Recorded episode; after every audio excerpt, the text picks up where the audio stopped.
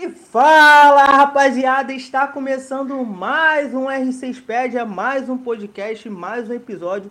E cara, com grandes novidades, novidades quentíssimas. O cenário tá pegando fogo, tá pegando fogo. BR6 já está se aproximando, já teremos selva, cara, com grandes novidades. As equipes aí buscando reforços, saídas jogadores saindo, é, tem jogadores aí que realmente deixaram o cenário. Infelizmente, a gente vai contar tudinho aqui para vocês com essas novidades quentíssimas e em primeira mão. Mas cara, hoje, além dessas grandes novidades do cenário, eu também tenho aqui uma presença ilustre de um grande personagem, de uma grande personalidade do cenário de Rainbow Six. Cara, digamos que assim, mundial. O cara dá muita aula. Mas, cara, só para começar aqui, eu vou chamar o, o rei do engajamento, o cara que, ali que está se destacando. Semana passada ele até se apresentou lá no, no R6 Tier List, cara, avaliando os outfits lá da galera, cara. Então chega mais pra cá, Pedrão. Fala, Ian, beleza? Certo? Hoje mais um episódio aí. Hoje vamos falar da volta do BR6, né? E é isso, cara. Falar um pouquinho das mudanças, um pouquinho de com as expectativas, né, pro próximo stage. E é isso.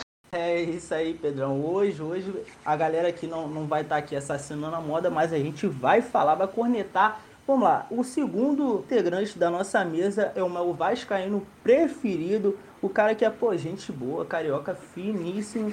E é isso aí, chega mais pra cá, JP. Salve rapaziadinha, salve salve Ian, né? Mais um, mais um podcast saindo do forno. Hoje, hoje a gente tem coisa para comentar, o cenário pegou fogo nessa intertemporada aí e vambora, vamos para cima. É isso aí, tô animado, tô animado, galera tá animada e cara, o melhor ficou pro final, diretamente de Portugal, a gente tá aqui com uma presença ilustre, eu falei, um convidado muito especial, um cara muito show de bola, todo mundo adora ele. Ele é gente finíssima, além de ser um belo jornalista. Faz um trabalho top. As organizações, infelizmente, odeiam o cara, mas é isso aí. Chega pra, chega pra cá, Rafinha.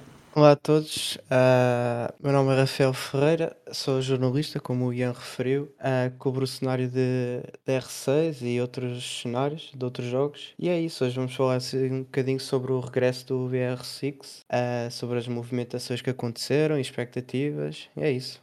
É isso aí, diretamente de Portugal, o cara. Isso aí, galera. Já quero começar falando um pouco sobre a expectativa é, desse, desse split, desse terceiro e último split do BR6, porque realmente tá pegando fogo, cara. Agora há pouco nós tivemos a saída oficial do, do Lagones, da T1 e também da, da, do desligamento do, do PSK, lá da, da Team Liquid como player, que o próprio Rafinha havia noticiado anteriormente. Eu gostaria de saber de, de vocês, obviamente também tem um rumor da ida né, do, do Lagones para a cavalaria. Eu queria saber de vocês, expectativa desses dois times. Como é que os dois times você espera o comportamento deles para esse próximo split, visando essa, essas duas mudanças? Então, Ian, acho que é uma mudança bem drástica, assim, principalmente para a equipe da, da Team One, perto do seu IGL, seu capitão, o cara que estava na linha de frente, né? E eles acho que quem tem mais a perder nessa balança são eles. E a entrada do Lagones na Liquid vem só para somar. Acho que é uma mudança muito positiva.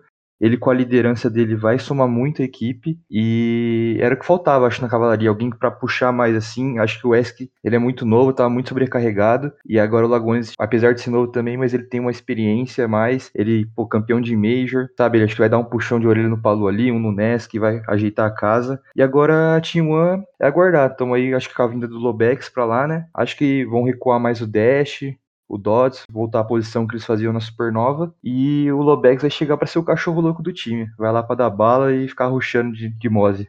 Cara, vou te falar uma coisa, eu, sendo sincero, eu, eu sempre achei ali, depois dos resultados da, negativos da, da Team Liquid, e durante um tempo, que eles sim, eles precisavam de uma, de uma mudança.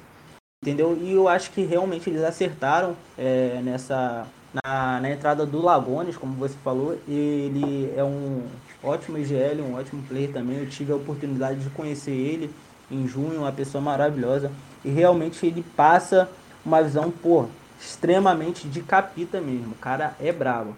E com relação ao PSK, eu tive também uma sensação de que algumas coisas ali na Team Liquid estavam um pouco saturadas. É, eu gostaria também de saber de você, o, João Pedro, como é que você vê essa saída da, da, do, do PSK da Team Liquid? Porque ele ficou ali, cara, durante três anos, pouco mais de três anos. Como é que é, é pro Lagones? Como é que você enxerga isso? Será que realmente ele vai é, aguentar a pressão da Digníssima?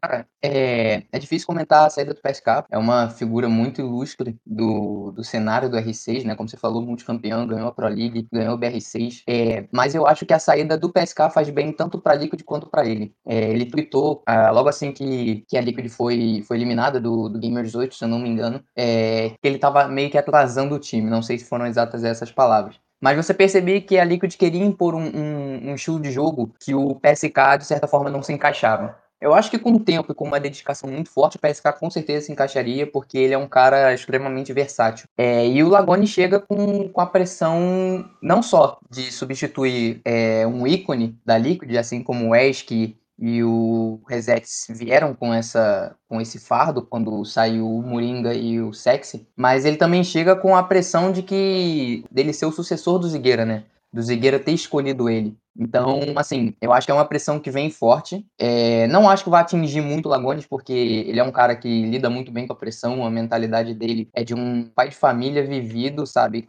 Então, não acho que ele vá atrapalhar o rendimento dele tão forte, né? A gente não sabe. Mas é uma adição muito boa para Liquid e acho que foi uma pausa merecida para o PSK. Não, com certeza, com certeza. Cara, eu, eu comentei aqui sobre o mindset do Lagones.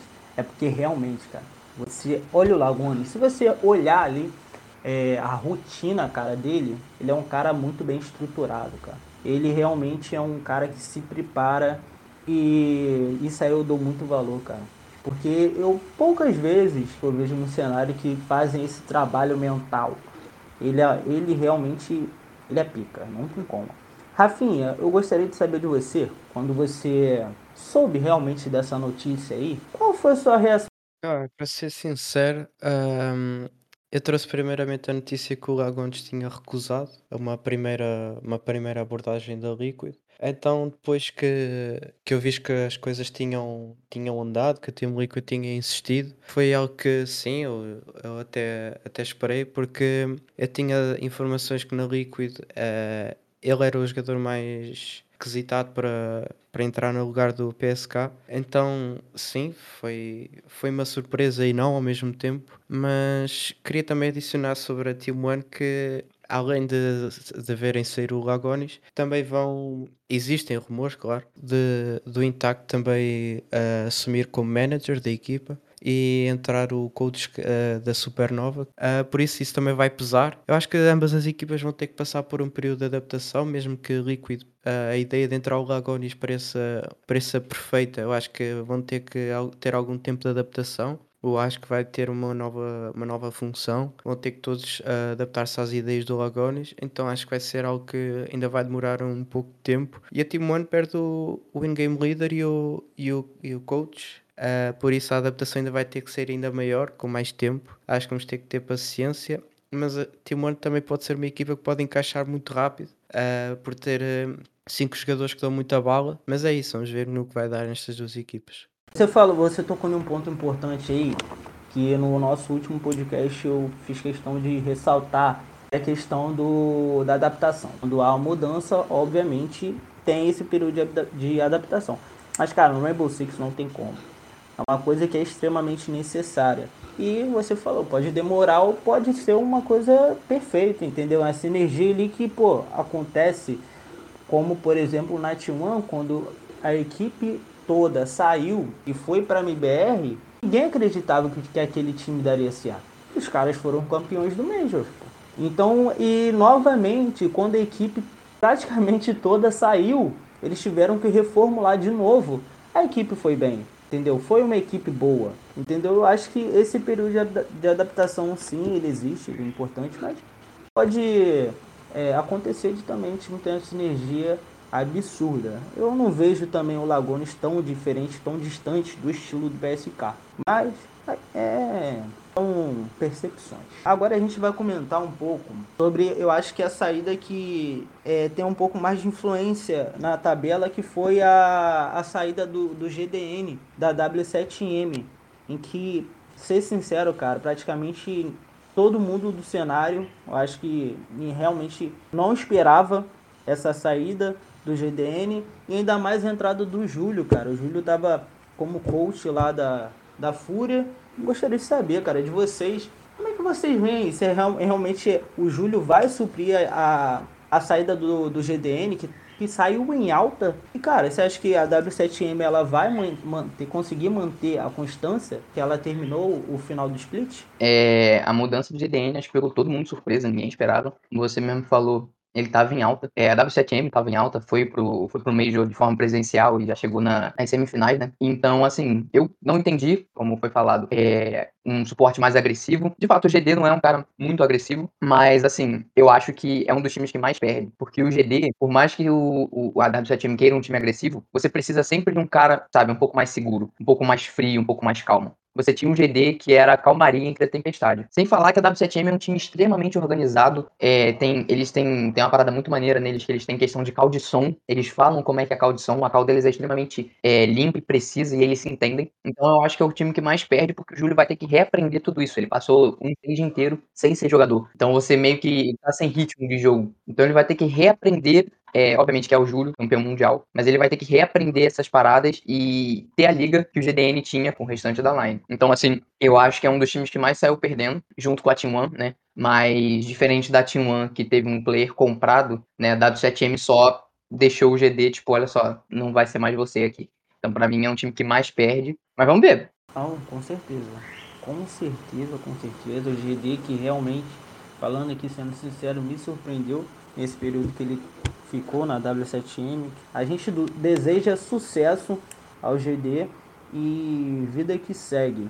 Outra, outra mudança também que ocorreu, cara, que me deixou triste, cara, me deixou triste, foi a saída da INTZ do cenário de Rainbow Six. A gente já sabia que isso aí tava para acontecer, porque a, a, a organização vinha de lampejos e lampejos, maus resultados, atrás de maus resultados, é, eu gostaria de saber do Rafinha, como é que você enxerga essa perda, cara, para o cenário do, do, Rainbow Six? Porque a organização é imensa, cara. Então, digamos que a gente perderia um pouco de visibilidade?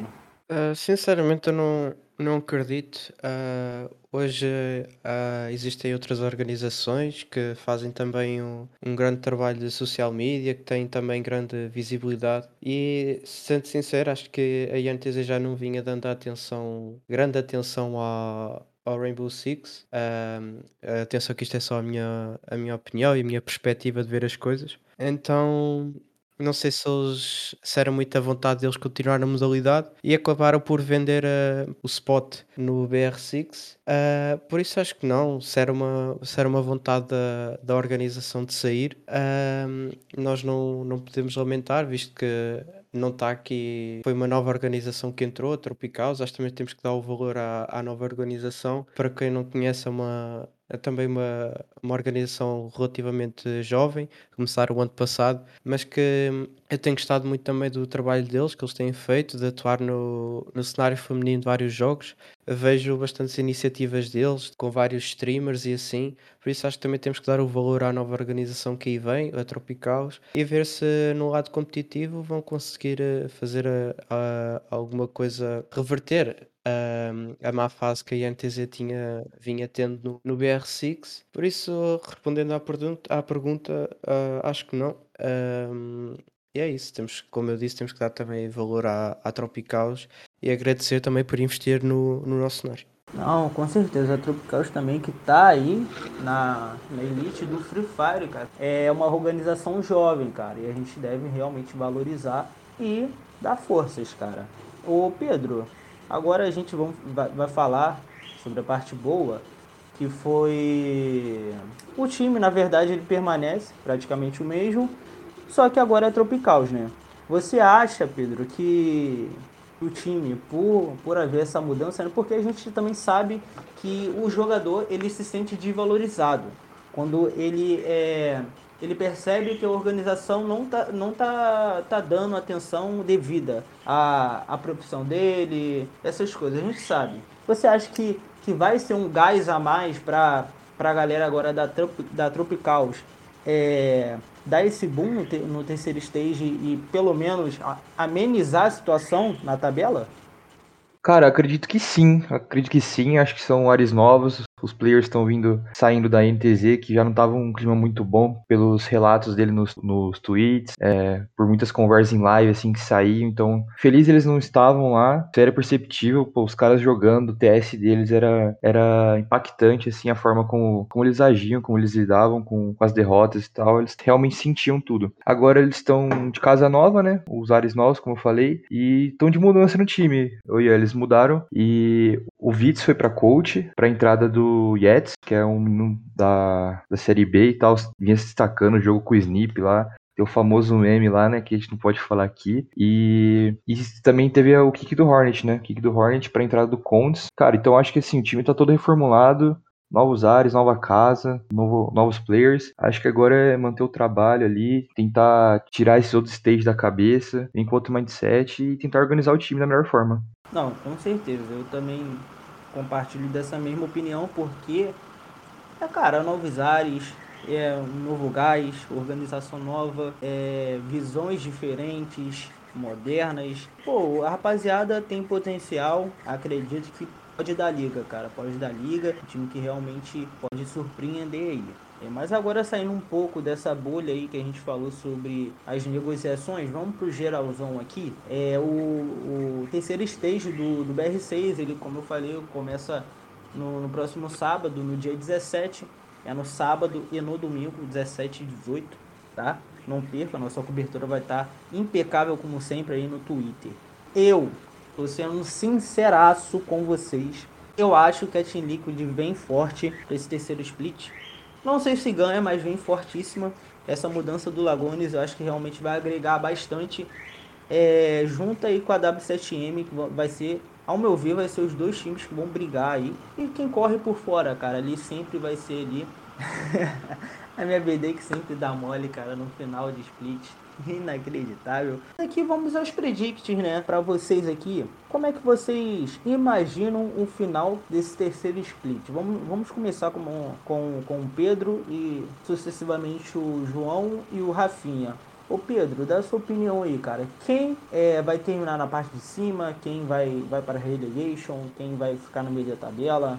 Cara, então, eu acho que esse stage aqui tem tudo para ser um dos mais competitivos de todos, assim, por conta dessa mudança da, da INTZ que virou a Tropicals agora, né? Então acho que os players têm um gás a mais. Eu acho que a 0-0 vem com uma cabeça mais forte também depois de ter ganho a Copa do Brasil. É, cara, é difícil falar um top 4 e quem ficaria lá por baixo da tabela. O MIBR também já anunciou até, agora há pouco vi no tweet do Rafinha que eles estão fazendo mudanças drásticas, então o time tá se readaptando, tá querendo voltar ao topo. A Liquid, que não classificou pro Major, vai estar tá dando a vida agora com o Lagones.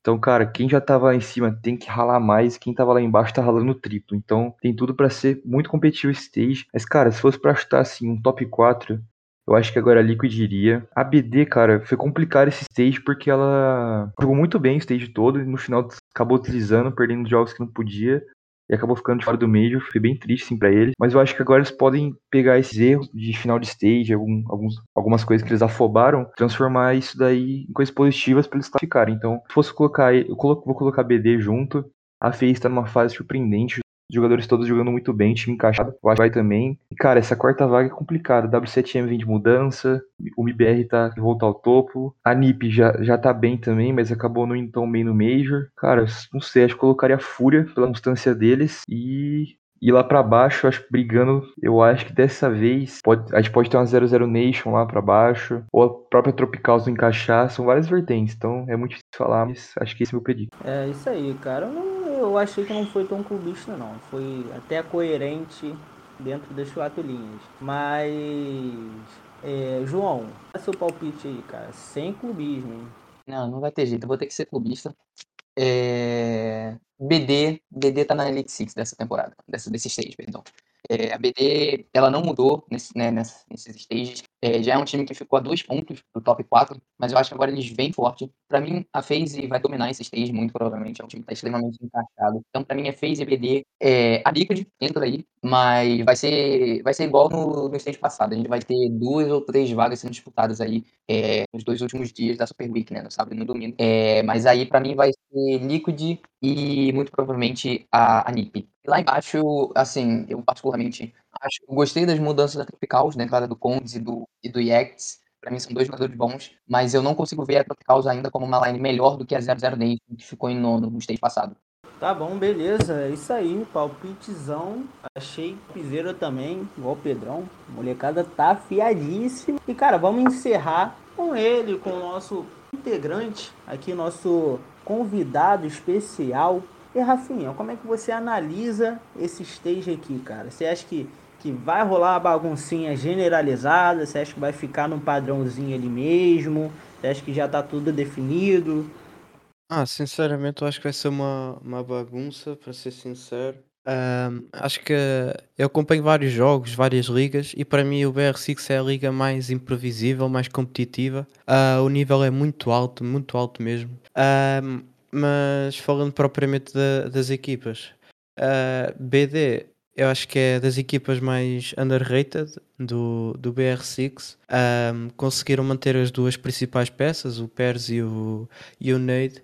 Então eu acho que podem, podem fazer uma graça neste, neste stage e conseguir essa classificação. A FaZe está super encaixada, acho que, acho que lidera esta, este split. Uh, e depois uh, eu, eu, entrevistei o Sexy Cake, que vai, vai sair em breve, e ele falou-me que este split vai ser o, o split decisivo para eles. Não me falou nestas palavras, mas vai dizer que eles vão mirar, ele disse-me que vão mirar uma qualificação para, para uma Copa Elite Six, que desde o início do ano o, o objetivo era, no terceiro split, a lutar por essa, por essa vaga.